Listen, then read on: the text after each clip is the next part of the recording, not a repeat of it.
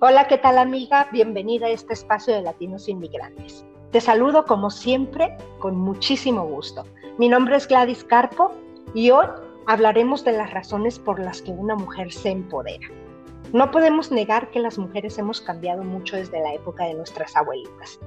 Cambiamos no solamente en la forma de pensar o de comportarnos, sino también de igual manera en la forma en la que nos revelamos a esos roles que la sociedad nos tenía destinados, que eran los de ser esposa y madre de familia, cuando llegamos a una edad adulta.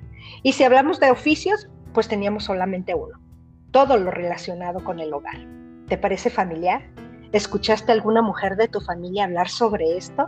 Pues no te despegues porque hoy tengo una gran periodista, ganadora de múltiples premios Emmys y que bueno, Emmys, para los que no saben, es el premio que se les otorga por sus historias destacadas. Una mujer que admiro mucho y que además es gran amiga mía. Rosana Romero, bienvenida, ¿cómo estás? Gusto, estoy muy bien, encantada de poder estar en este espacio contigo y poder conversar, rico. Sí, me encanta, yo estoy emocionadísima porque vamos a tratar un tema yo creo de suma importancia. Esto de, empoderar a las mujeres, que es una palabra que está muy de moda, y para las que no, no sepan, eh, que esto de empoderamiento no es algo que se nos otorgue o algo que, que nos venga a dar alguien, sino es algo que nosotros tenemos, pero que hay que, tenemos olvidado, ¿no? Hay que desempolvarlos, hay que descubrirlo, recuperarlo y darle ese uso, ¿no es así? Sí, y es una palabra que se ha estado usando en los últimos años desde eh, que, digamos, unos años antes de la pandemia, desde el resurgimiento del Me Too.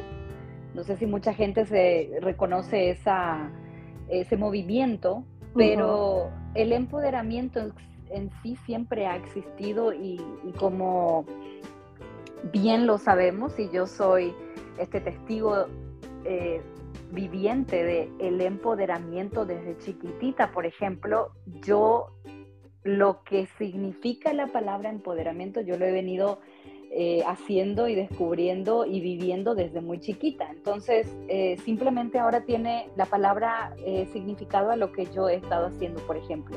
Sabemos también que hay muchas mujeres o muchos hombres que, que antes no se sentían empoderados por, por muchas razones, ya sea por la familia, lo económico, el estudio, el ambiente social donde se rodea. Entonces, cuando van descubriendo un motivo para ellas o ellos cambiar algo en su vida, eso es empoderamiento. El cambio y el realizar algo o el hacer algo sin miedo, ¿no? Y, y es una palabra muy fuerte, muy linda y que da mucho ánimo. Por supuesto, y que, y que te hace grande, te hace grande porque, como decimos, no es algo que se nos otorgue, sino es algo que tenemos dentro de nosotros, que nos da esa confianza de saber que nosotros podemos hacer lo que la verdad que nos propongamos en la vida. Y sí, eso es una, una palabra muy liberadora, un sentimiento muy liberador, creo yo. Antes de continuar con las preguntas, platícame, entonces tú sí viviste esto, esto en tu familia? ¿Tú sí escuchaste esto o porque dices que, lo notaste desde muy chica en tu familia? Cuéntanos sobre eso. Por ejemplo, en el sentido de que yo em, crecí en, un, en, una familia de matriarcada, matriarcado, ¿no? Donde las mujeres em, tenían mucho, no quiero usar la palabra poder, pero tenían el poder de decisión el poder de hacer las cosas, el poder de, simplemente solucionar un problema. Por ejemplo, mi abuela, la mamá de mi mamá, mi mamá, mi hermana mayor y yo nos quedamos en la casa viviendo las cuatro juntas cuando mi papá emigró a los Estados Unidos. Y éramos, éramos una casa de cuatro mujeres que teníamos que hacer las cosas sí o sí, resolverlo. Entonces yo crecí desde muy chiquita viendo a mi mamá resolver la situación, aunque mi papá mandaba dinero, mamá resolvía cómo se manejaba el dinero por el mes, cómo nos íbamos a la escuela, cómo regresábamos, cómo hacíamos cada vez que llovía, eh, cómo hacía mi abuela, me cosía la ropa, cómo yo decidía, cómo mi mamá me dejaba decidir los modelos de vestidos que yo me quería poner, cómo yo decidía los juguetes que yo quería comprar, eh, por cuestión de una enfermedad que tengo, la comida que yo quiero comer, Nadie eh, me decía, digamos, prácticamente que no inmediatamente, simplemente eh, creo que la sabiduría de mi abuela y mi mamá fue explicarme el por qué no, o el por qué sí, o el por qué de las cosas. Entonces, yo crecí viendo eso y cuando yo entro a la escuela, la primaria, eh, cuando me dan la opción a mí, recuerdo perfectamente una de mis primeras opciones en la vida fue llevar el pelo, el cabello recogido o hacerme dos coletas o, un, o cormoños. Y todos los días me preguntaba a mí, mi hermana mayor, que me peinaba, ¿qué quieres, ¿cómo quieres que te peine hoy? Entonces yo, de acuerdo a, mí, a lo que yo me sentía, como yo me veía, yo escogía mis peinados. Y cuando yo me pongo a pensar hoy en día sobre esos momentos, eso es empoderamiento, el hecho de que uno escoja y el hecho de que uno lo porte con, mucha...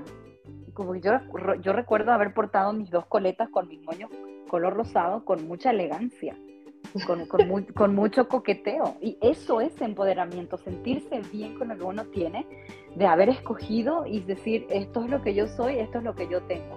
Entonces, eh, por eso Gladys, y así crecí toda mi vida, así fue, aunque después mi papá se reunió de nuevo con nosotros. Mi papá viene a un hogar donde, donde las cosas se hacían solas porque sí. Por ejemplo, yo nunca recibí órdenes de mi papá de, mala manera o nunca me dijo que no de mala manera. Ya vio él que yo crecí de una manera en donde donde nos preguntaban y donde había total libertad y democracia en la casa, entonces sí crecimos. Y hay familias hay mujeres, hay hombres que no tuvieron esa oportunidad o no tuvieron acceso. Y, y, deja tú que, que, no tuvieran, hay familias que aún no les otorgan esta decisión y parece pudiera parecer algo tan sencillo para algunas personas, pero si te pones a analizar el impacto que tiene en el futuro, algo tan simple como el de escoger cómo me quiero ver, cómo es lo que yo quiero comer el día de hoy o cómo me voy a ir a la escuela, algo tan pequeñito pudiera ser, tiene un impacto tan grande en la vida de nosotros. Como bien dijiste, fue un impacto para ti, el poder tener el, poder de decisión en tu persona. Y es algo que, debemos rescatar, creo que es importantísimo y creo que es lo que vamos a llevarnos en cuanto a eso, que es al final de cuentas lo, el, mensaje que queremos dar.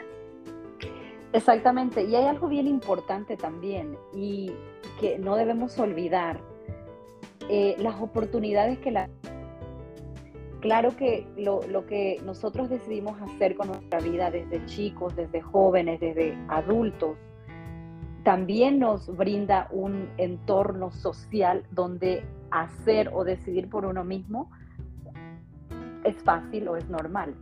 Cabe recalcar que hay personas que no, que no crecieron en un ambiente así, que no saben eso y cuando se dan cuenta de que pueden decidir por sí mismos o sí mismas, o que pueden comprar algo sin pedir permiso, o que pueden comer algo sin pedir permiso, y descubren ese empoderamiento, aunque sea lo más pequeño, y se sienten genial y se sienten empoderadas. Y hay personas como quizás yo y otras que nos están escuchando, tú, que, que, tuvimos eso a lo largo de la vida. Eso no quiere decir que tuvimos todo en nuestra vida, pero tuvimos, yo digo, la gran responsabilidad siempre de decidir recuerdo que para trabajar, eh, mi primer trabajo fue a los 14 años y me mira mi hermana y mi mamá y mi papá y me dijeron, ¿querés trabajar? Es tu decisión. Eso es mi decisión, fue mi decisión, no porque en mi casa yo necesitaba trabajar, yo necesitaba comprar mis cosas, yo necesitaba que Rosana sea independiente y era una, una necesidad personal. Pero hay personas, Gladys, que no nacen con ese carácter. Hay personas que les tienes que dar absolutamente todo y les tienes que mostrar la ruta, el camino a absolutamente todo. Y tal es el caso de muchas mujeres que, que se casan o se emparejan con hombres que siempre se dice por ahí, ¿qué va a hacer ese algo? De, se va a morir de hambre cuando yo no esté porque no sabe hacer ni un huevo frito. Y, eso, creo yo, por supuesto, y eso creo que también es un, eh, que, es un granito de arena a que las mujeres seamos tan abusadas, hombres y mujeres, ¿no? Porque también hay hombres de que, de que nos dejamos guiar o dejamos que otra persona más fuerte, con un carácter un poco más fuerte que nosotros, nos domine, pero también el ser fuerte no significa que tú tengas que pisotear a la otra persona o que te dejes llevar, pero sí hay que tener en cuenta de que uno tiene que saber eh, si no quieres eh, tomar las riendas de tu vida, está bien, ¿no? Si tú decidiste ser mamá mm, este, y ser solamente ama de casa, no hay ningún problema con eso, pero otra de que dejes que se vaya por, por otro, otro sendero de que, ah, me dejo mangonear porque yo sin él no valgo nada, poner atención en estos rojos. Sí. La pregunta eh, de, pero ligada a eso. Obviamente, pues, personas que nos están escuchando, déjenme decirles que Rosana tiene una experiencia periodística muy importante, de mucho peso, porque eh, ha entrevistado, por ejemplo, a grandes personalidades, entre ellos eh, Barack Obama, cuando, fue ah, cuando estaba de candidato y también cuando se hizo presidente. Entonces, ¿qué significa eh, para todas las personas que nos escuchan. Ser mujer en estos tiempos de avance, Rosana, yo quisiera que me explicaras un poquito más de eso, pero también este, antes en un, en un, en un trabajo o en una sociedad donde por mucho tiempo se le ha considerado como este mundo de hombres, ¿no? Correcto. Cuando yo vengo al mundo profesional en Estados Unidos, porque yo empecé un poco mi carrera, digamos, eh, en mi país y fue totalmente distinto. Eh, cuando yo llego a este país, como muchas personas, muchos inmigrantes, me tocó trabajar en un restaurante de comida rápida por un mes hasta que encontré un trabajo eh, en un centro de distribución aquí en Las Vegas porque necesitaba seguro médico. Y mientras me acomodaba mejor a estudiar más, eh, aprender mejor el inglés y a estudiar en inglés, porque aquí hay que hacer todo en inglés, yo seguía soñando, yo veía la televisión, yo criticaba toda la televisión y yo decía, pero ¿por qué no están haciendo estas preguntas? ¿Pero por qué no están diciendo esto? ¿Pero por qué no están investigando aquello? Y sí, en mi época, cuando yo empecé a ver la televisión en este país, eh, los presentadores principales eran hombres. Y cuando yo ingreso al mundo de la televisión, después de dos años de estar aquí, por fin logré eh, que me dieran la oportunidad. Mi carrera fue en ascenso bien rápido de ahí no paré. Y entre esa, esa, esas experiencias, el primer tropiezo de, de, pensamiento contra mi persona como mujer que yo recuerdo fue que la misma persona que entró a trabajar conmigo en el mismo día, fue contratado en el mismo día, un hombre. Yo hacía más trabajo que él y él ganaba más que yo. Ahí me di cuenta yo, ahí me di cuenta yo y dije, pero, y entonces dije, bueno, yo soy inmigrante, tengo un acento, no soy mexicana porque yo soy paraguaya. Entonces yo misma me autocalifiqué de menor calidad en comparación a mi compañero que era hombre, que hacía menos trabajo que yo. Entonces cuando yo voy, pasan los meses, pasan los años y yo me empiezo a ver en una situación de poder entrevistar a personalidades no solamente de, la ciudad de Las Vegas o del estado de Nevada, sino a nivel nacional y mundial, porque mi primer presidente que yo entrevisté fue Vicente Fox de México. Un hombre magnífico, agradable, educado. Y, y, cuando yo tuve la oportunidad de conocerlo en persona, yo me emocioné en el sentido no por conocerle a una figura, a un presidente, ni mucho menos a Vicente Fox, eh, yo me emocioné por, por Rosana, por la otra Rosana que se moría de miedo dentro de mí, por la otra Rosana que nunca pensó hubiera entrevistado a, personalidades de ese ambiente. Y recuerdo que el señor Vicente Fox fue muy amable, pero su equipo me dio a mí tres minutos de tiempo para mi entrevista y a otro reportero hombre que tiene la misma posición en el otro canal le dio casi 10 minutos. Entonces yo, entonces yo de a poquito vengo así como que, ¿qué pasó? Porque yo hice malas preguntas, me, me cortaron los tres minutos, pero bueno, eso se fue sumando. Cuando yo llego a la, a la posición de poder viajar, salir de la ciudad o ser una de las reporteras principales de la ciudad para entrevistar, especialmente en política, yo empecé a tener acceso a senadores, a congresistas, a detectives de la FBI, al presidente Barack Obama. Antes del presidente Obama pude entrevistar a George Bush, entrevisté a, varios candidatos a la presidencia, incluyendo Hillary Clinton. Y en todos esos eh, momentos antes de entrevistarlos a ellos, habían, obviamente como mujer, y yo no quiero hablar en mal contra de los hombres, no, es simplemente que era como que una cuestión dada en aquella época, ¿no? Que el hombre, el anchor, o en este caso el presentador hombre, tiene más tiempo que la mujer, o yo por verme más joven, no sé qué era, pero en aquel entonces yo no, no me preocupé tanto. Yo solo me preocupaba hacer mi trabajo bien, el momento, los tiempos que yo tenía. Y por supuesto también, la otra parte, por ser mujer también yo tenía y gozaba de otros privilegios. No, no voy a decir que, que muchos privilegios, pero por ejemplo, por ser una dama o una mujer, me daban el asiento primera o, o los camarógrafos no me daban muchas cosas que sostener o a la hora de entrevistar a personas siempre me pasaban a entrevistar a mi primera, aunque me daban menos tiempo. O sea, había una, una mezcla, una mezcolanza de situaciones en mi vida profesional, pero que con el tiempo ha ido cambiando. ¿Y sabes por qué cambió Gladys? Porque yo me di mi lugar.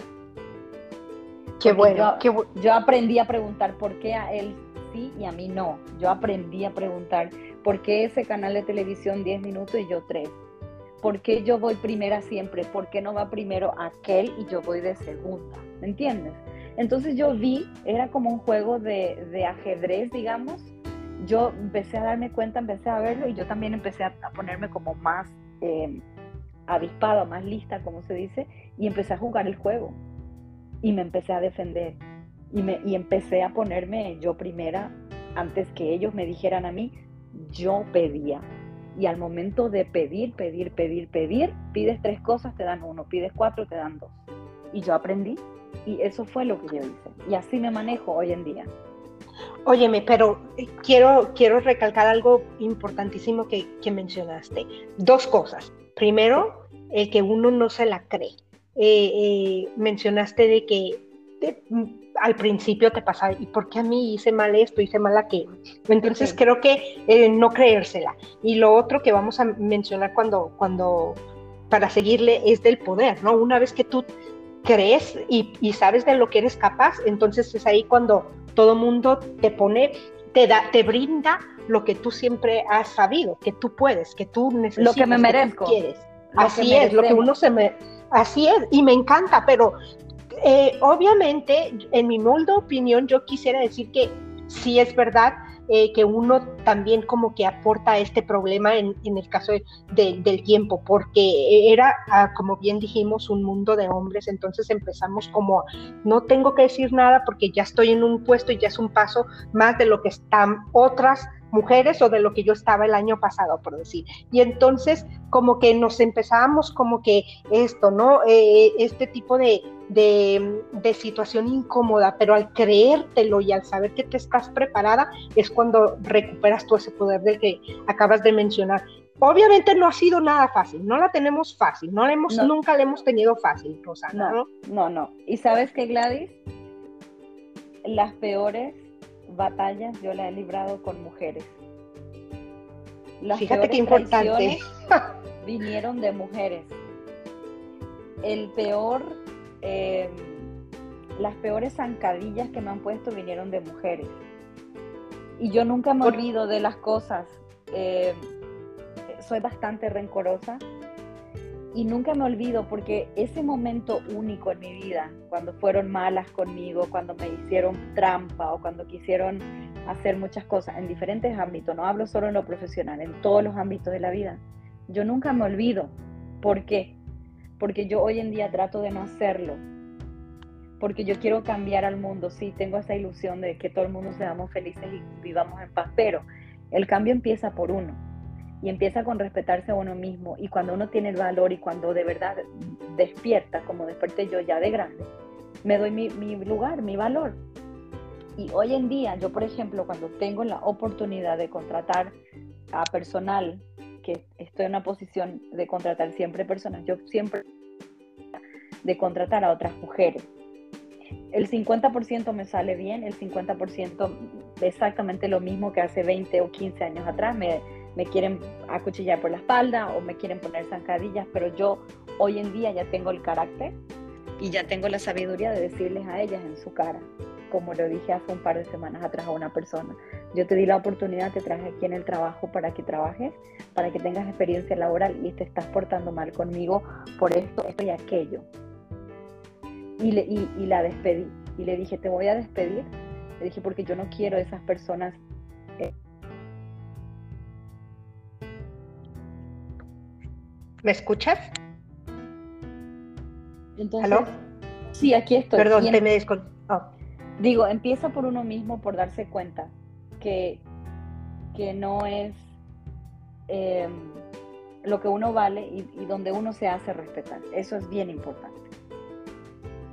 Me encanta lo que acabas de decir porque sí es muy importante. Yo también eh, creo que sí depende de uno eh, aceptar hasta cierta forma, pero cuando ya se trata de discriminación en cualquier ámbito, sea educación laboral, salarial, obviamente es cuando nosotros debemos de parar y decir qué es lo que está pasando, qué es lo que yo quiero este, seguir en esta situación o debo de, de cambiar. Y entonces lo que tú mencionas, que tú ya tienes la experiencia, tienes la, el, el, tiempo y ya sabes cómo manejar este tipo de situaciones a comparación cuando empezaste, ¿no? Y creo que a todas nos pasa, pero qué interesante lo que mencionas también de que las peores eh, eh, caídas o las peores decepciones las has tenido con, con mujeres. Creo yo que como mujeres deberíamos de apoyarnos y no hacer lo contrario, pero cuando tú ves que una persona de nuestro mismo sexo o pudiera ser de nuestra misma, eh, de nuestro mismo país son las que más difícil nos, más trabas nos ponen. ¿Qué, qué, te viene a la mente? ¿Qué te, qué te, qué te pasa por la mente? Cuando eso, cuando me ocurrieron esas situaciones en la vida, em, me rompieron el corazón. Yo quedé completamente devastada. Yo venía de un mundo donde eso no existía, había sido yo venía de una familia en donde me protegían bastante. Eh, soy la menor también de mi casa, entonces la protección tenía por muchos lados. En lo laboral, por empezar tan joven en los medios de comunicación en mi país, gozaba de, un estatus diferente. Y em, cuando yo llego a este país, y casi casi que quiero decir que es por cultura. Yo no digo que en Paraguay no hay mujeres malas, pero a mí no me ha tocado tanto, ¿no? Me ha tocado las niñitas malas en la escuela. Pero ahí va otra vez lo que yo empecé diciendo. Yo estaba empoderada desde chiquitita. A mí una niña en la escuela me decía algo o pasaba algo y yo me defendía. Y yo me defendía verbalmente y físicamente también. Yo recuerdo una vez le pegué a una niña, yo también le tiré el pelo y también le, le cacheteé ¿Por qué? Porque ella primera fue agresiva conmigo. Entonces yo me defendí y ella se asustó y nunca más, ni ella ni nadie más. Valió esa primera vez.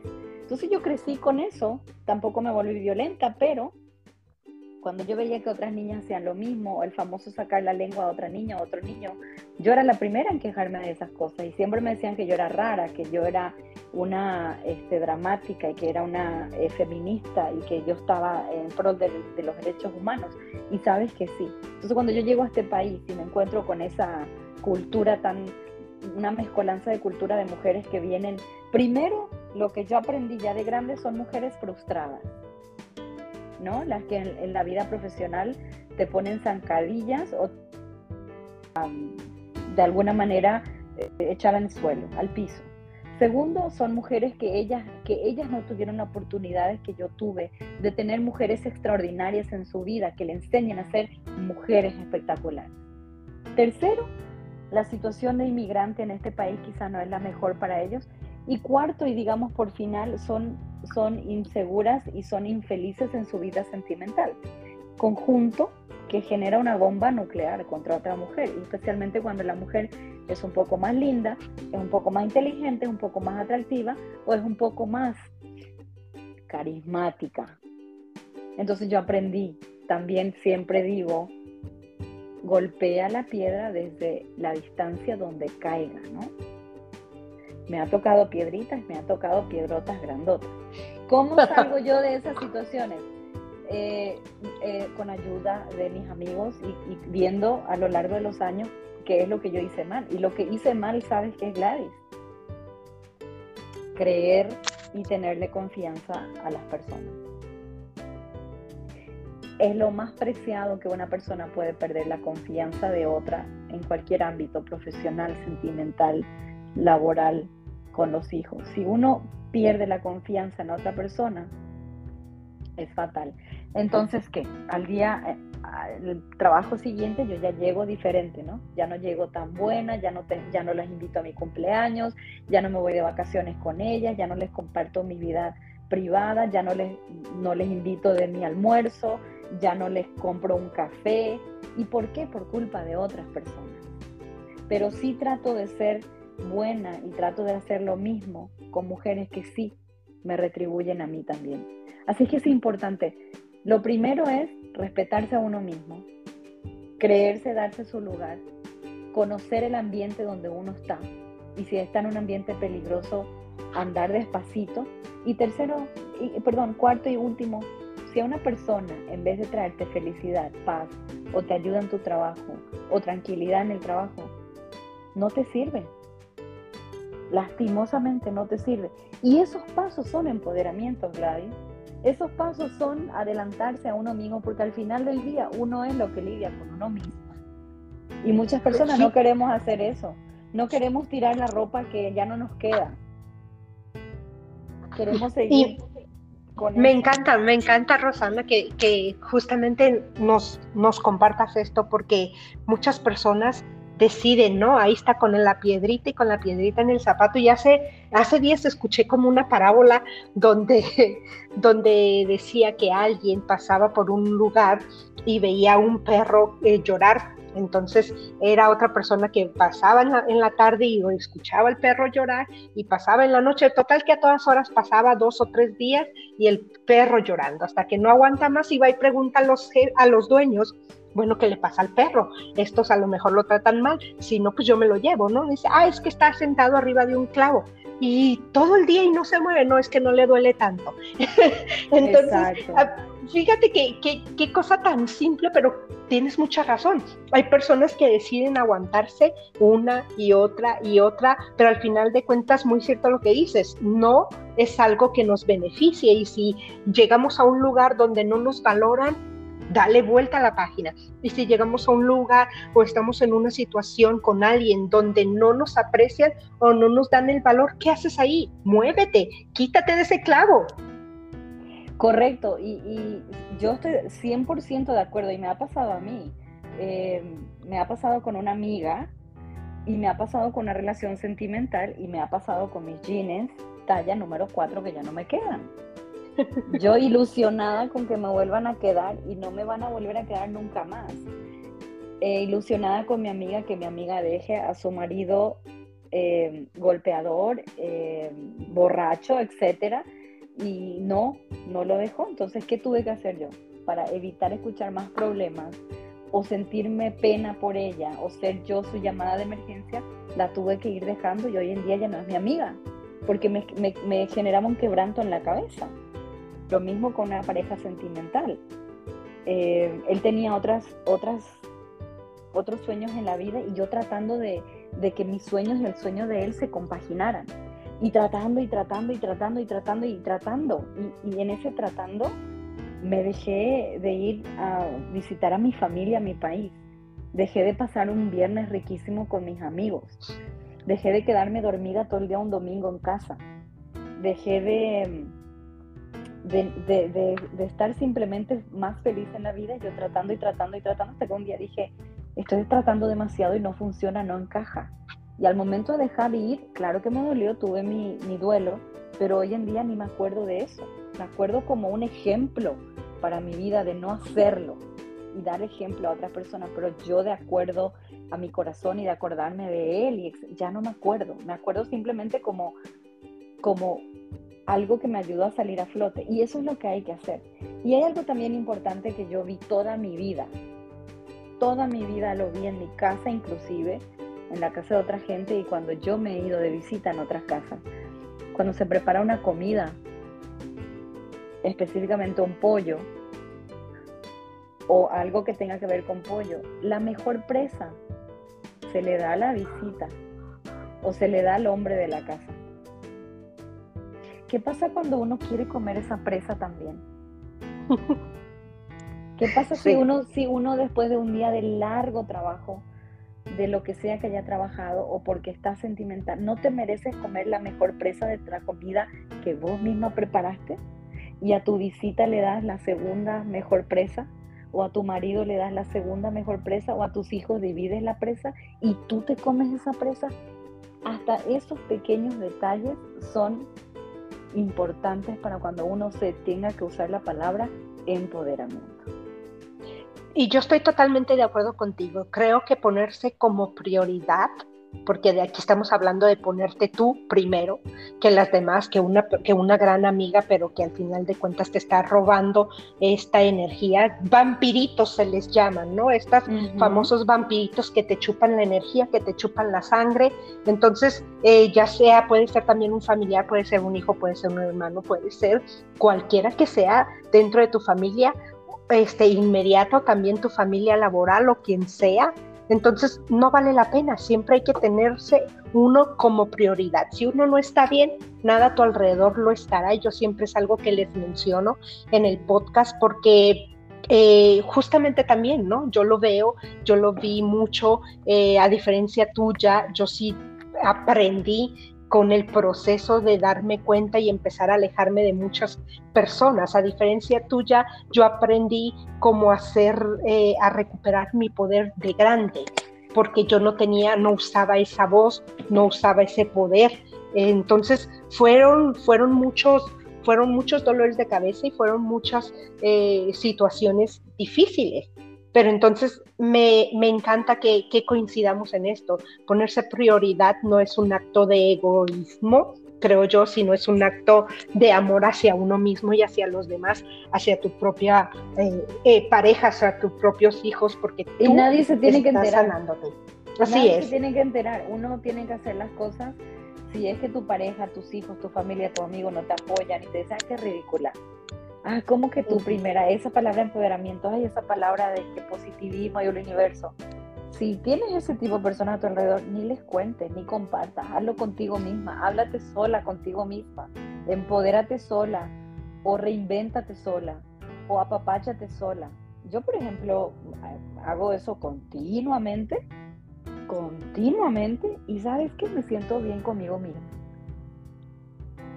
Y creo yo que, que, que es un despertar justamente eso, ¿no? Es un despertar ahora que está como este movimiento, llamémosle así, muchas mujeres como que nos hemos dado cuenta, ¿no? De que puedo yo elegir, puedo yo saber si esto me conviene o no me conviene. Hoy tantas mujeres que han despertado a esto, han tomado este poder entre sus manos y ya no lo quieren soltar, pero obviamente hablando yo un poquito más en cuestiones de, de tú como periodista que tienes el background, este sí, el, necesitamos como más representantes en cualquiera de todos estos sectores, eh, Rosana.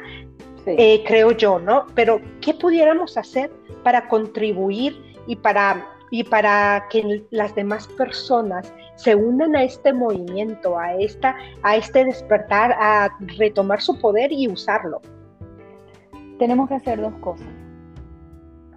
La primera, si somos madres o padres, porque yo sé que hay muchos hombres que escuchan el podcast también, hablar con nuestros hijos y educarlos. Ese es el primer paso. Empezar por la casa, Empezar por donde tú vives. Educa a tus hijos a que sean buenos hijos, buenos seres humanos, buenos trabajadores, hombres y mujeres pensantes, que utilicen el sentido común, que no se dejen engañar fácilmente, que conozcan sus derechos, que conozcan quiénes son sus líderes locales, que sepan cómo ir a comprar algo en un supermercado, que sepan cómo pagar una cuenta eh, de un servicio básico, que sepan cómo marcar un teléfono, que sepan cómo saludar. Y al final de todo, cuando les enseñes todo eso, vas a haber criado y educado a un ser humano espectacular, que se va a poder defender, que va a poder contestarle a otro ser humano cuando está defendiendo sus derechos que va a buscar información. Eso es lo más importante. Hoy en día tenemos la información a la palma de nuestros dedos y las personas siguen sin hacerlo. Las personas viven en una casa, en un barrio, sin saber quiénes son sus representantes. Los padres de familias ni siquiera saben quién es la maestra sustituta de su hijo o su hija, el nombre de su maestra. Hay que educarse, hay que estar informado, no solo porque el poder de la información es un gran valor, sino para que le demuestre a su hijo, para que su hijo le siga su camino. Ese es el primer acto que usted puede hacer para cambiar el mundo, para tener personas más pensantes y educadas en el futuro. Si usted tiene hijos, hágase responsable y edúquelos. No les digo que le pague una carrera cara, edúquelos con las cosas fáciles. Segundo, eduque a personas a su alrededor. Eduque a su pareja. Empiece por el que duerme con usted. Empiece por el que le, por el que le da felicidad. Empiece por ahí. Si algo no le gusta de su pareja o algo que su pareja está haciendo, siéntese a conversar con su pareja y edúquese. Y edúquense juntos, conversen. De esa manera el respeto mutuo va a existir y juntos van a poder tomar una decisión más responsable y van a poder salir a la calle siendo seres humanos responsables. Yo no puedo pretender, Gladys, ser una periodista espectacular, eh, ser la mejor pareja del mundo y tengo un hijo mal educado, tengo un hijo que apenas pasa de grado, tengo un hijo que no se quiere cortar el cabello porque el cabello le queda horrible y no es que no esté a favor del cabello largo, si usted va a tener cabello largo, su hijo va a tener cabello largo que sea en orden, ¿no? Porque hay niños que tienen cabello largo sobre la cara y ni siquiera te miran a los ojos para saludarte o cuando están caminando. Hay, hay, hay muchachitos que caminan con el pantalón abajo de las nalgas, mostrando el inicio del, del trasero. Hay mujeres, muchachitas, que, que se van a la tienda con el short donde se le ve el cachete y las nalgas a la mitad, que se le ven los pezones, la ropa transparente. Eduque a sus hijos a que no hagan eso, a que se ubiquen. Yo no puedo pretender ser buena persona, ni buena candidata política, ni buena profesional, ni buena esposa, cuando yo tengo uno de esos hijos.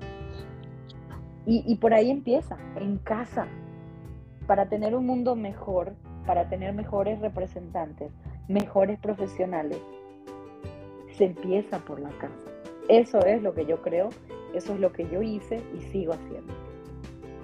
Pues ahí está, ya lo escuchó eh, a usted que nos, que nos está eh, escuchando en el podcast, puede enviarnos sus preguntas y de todo. A mí me encanta lo que acabas de decir porque tienes mucha razón.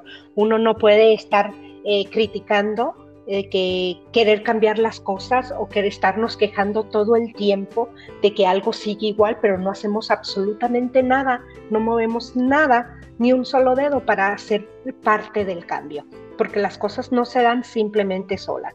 Uno tiene, si quieres un cambio, tienes que luchar por él, tienes que ser partícipe. Entonces, no estarse quejando de que el gobierno o de que el presidente hace o deshace, cuando usted ni siquiera hace lo posible para ir a hacer valer sus derechos como ir a votar. Tan simple como eso. ¿Algo más que quieras agregar, Rosana? Eh, no sé si tienes alguna pregunta, algún tema que quedó porque yo puedo hablar de mil cosas. Me encanta, este, la verdad que una sola cosa, bueno, ya dijiste de qué pudiéramos hacer eh, a nivel, a nivel este, eh, personal y empezar a empoderar a nuestra familia y hacer el cambio o ser parte del cambio. Pero para todas las personas, eh, mujeres o hombres que están en esta situación de no creerse todavía, por ejemplo, eh, todo el poder de que ellos tienen y que quieren llegar a hacerlo, ¿qué les dirías? ¿Algo más que les pudieras decir tú para que, para que empiecen ahora? Les diría que el el momento histórico que vive uno cuando uno es reconocido, cuando uno logra algo espectacular en su trabajo. En el caso mío, cuando yo logré entrevistas con presidentes, entrevistas con los criminales más criminales de Nevada, cuando logré una exclusiva, cuando, cuando logré tener mi premio en la mano y cosas así, esos momentos son de plena felicidad, pero duran un poquito, duran un día, una semana, un mes, unas horas. Hay que hacer más cosas. para que ese momento sí quede ahí como momento espectacular en tu vida o en tu carrera, pero tienes que seguir haciendo más y tienes que seguir tratando de mejorar, no de empeorar. Hay muchas personas que, que se les suben los humos en la cabeza, por ejemplo, y dejan de saludarte o dejan o, voltean la cara porque ahora están en una posición económica mejor o viene y te dicen, ay, ¿por qué no has cambiado en auto en cuatro años? Yo ya cambié como tres autos en cuatro años. Tiene, tenemos que ser más humildes, tenemos que ser más, eh, tenemos que pisar eh, tierra, porque hoy en día estoy en una posición profesional aquí, mañana no sé.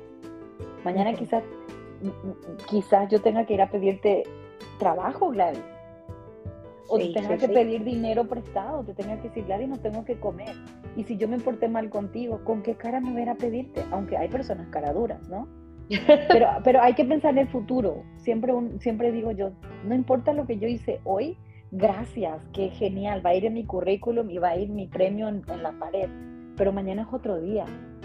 Yo tengo que seguir conquistando a, al mundo y también otro punto que quiero, quiero hablar específicamente a las mujeres, porque los hombres casi no lo veo, casi casi no veo que hagan, pero las mujeres cometen un error y no me incluyo en esto, yo todavía no lo he hecho y creo que no lo voy a hacer.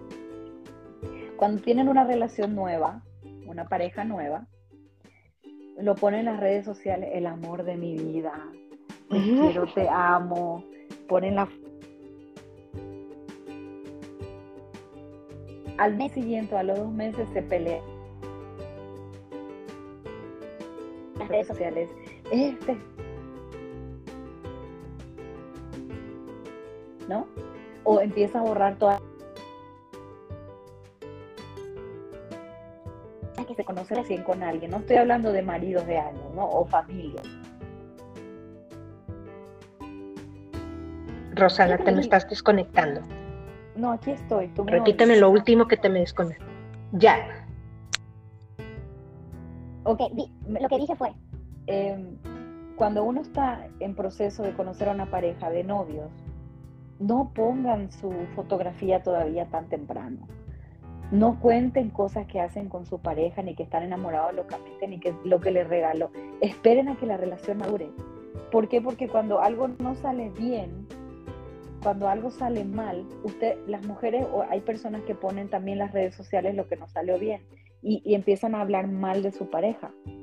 Al hablar mal de tu pareja, estás hablando mal de ti misma. Vos escogiste a esa pareja. Vos te tomaste la foto con esa pareja. Vos subiste la foto en tus redes sociales. Vos tomaste la decisión. Eso me da a mí entender de que vos estás hablando mal de vos mismo. Por eso tomo este tema, Gladys, porque es importante, porque me duele ver a muchas mujeres que al mes o a los dos meses, inclusive a los seis meses de noviazgo, ya se dieron cuenta que es el amor de su vida y que quieren todo con ellos y cada cosa que hacen lo postean. Al año, cuando se casan o cuando viven juntos, les engañaron o salió borracho el tipo, salió golpeador y están poniendo lo mismo. Me da mucha pena. Por eso es al hablar mal de una pareja también estás hablando mal de uno mismo. Y me gustaría ver menos de esas cosas en las redes sociales. Yo sé que cada uno puede hacer lo que quiere en las redes sociales, pero si usted tiene hijo o hija, lo que dije hace rato, edúquelos a que no cometan esos errores todavía.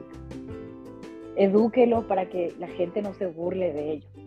Edúquelos para que no sean el centro de atención de mala manera.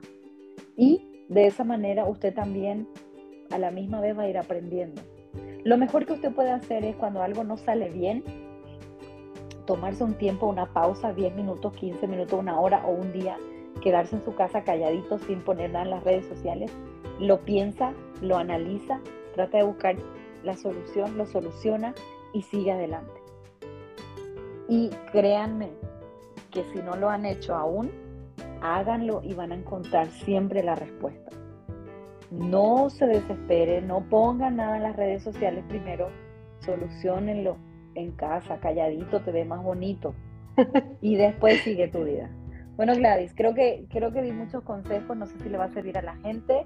Eso ha sido lo que a mí me ha servido, ha sido lo que, lo, eh, mi bandera de vida y hasta ahorita me ha ido bien. Y me encanta eh, que compartas esto porque, pues sí, como dices tú, cada quien eh, retoma lo que, lo que le conviene y lo que, lo que cree que pueda servirle, pero terminaríamos con este mensaje de eduque a sus hijos para ser eh, para reconocer el poder que él tiene y que no ande cometiendo todo este tipo de, cosas que, de los que ya discutimos, para que él sepa lo que vale o esa persona, él o ella, sepan lo que vale y lo que quiere y que sepa cómo pedirlo y exigirlo también, en donde sea que se encuentre, con una pareja, en un trabajo o con quien sea. Me encanta eso. Pues gracias Rosana por tu tiempo, por compartir tu punto de vista, muy interesante. Y pues a las personas que nos escuchan también les doy las gracias por acompañarnos el día de hoy. Ya saben, les pido que nos ayuden a crecer compartiendo este y todos los demás episodios. Exploren nuestra plataforma digital donde usted puede encontrar muchos recursos para usted, dudas, preguntas, sugerencias. También pueden enviar un mensaje de texto a la página oficial de Facebook o un correo a gladyspgc.hotmail.com. Me despido de ti con esta frase que me encanta de Coco Chanel. Una mujer debe ser dos cosas, quien ella quiera y lo que ella quiera. Hasta luego.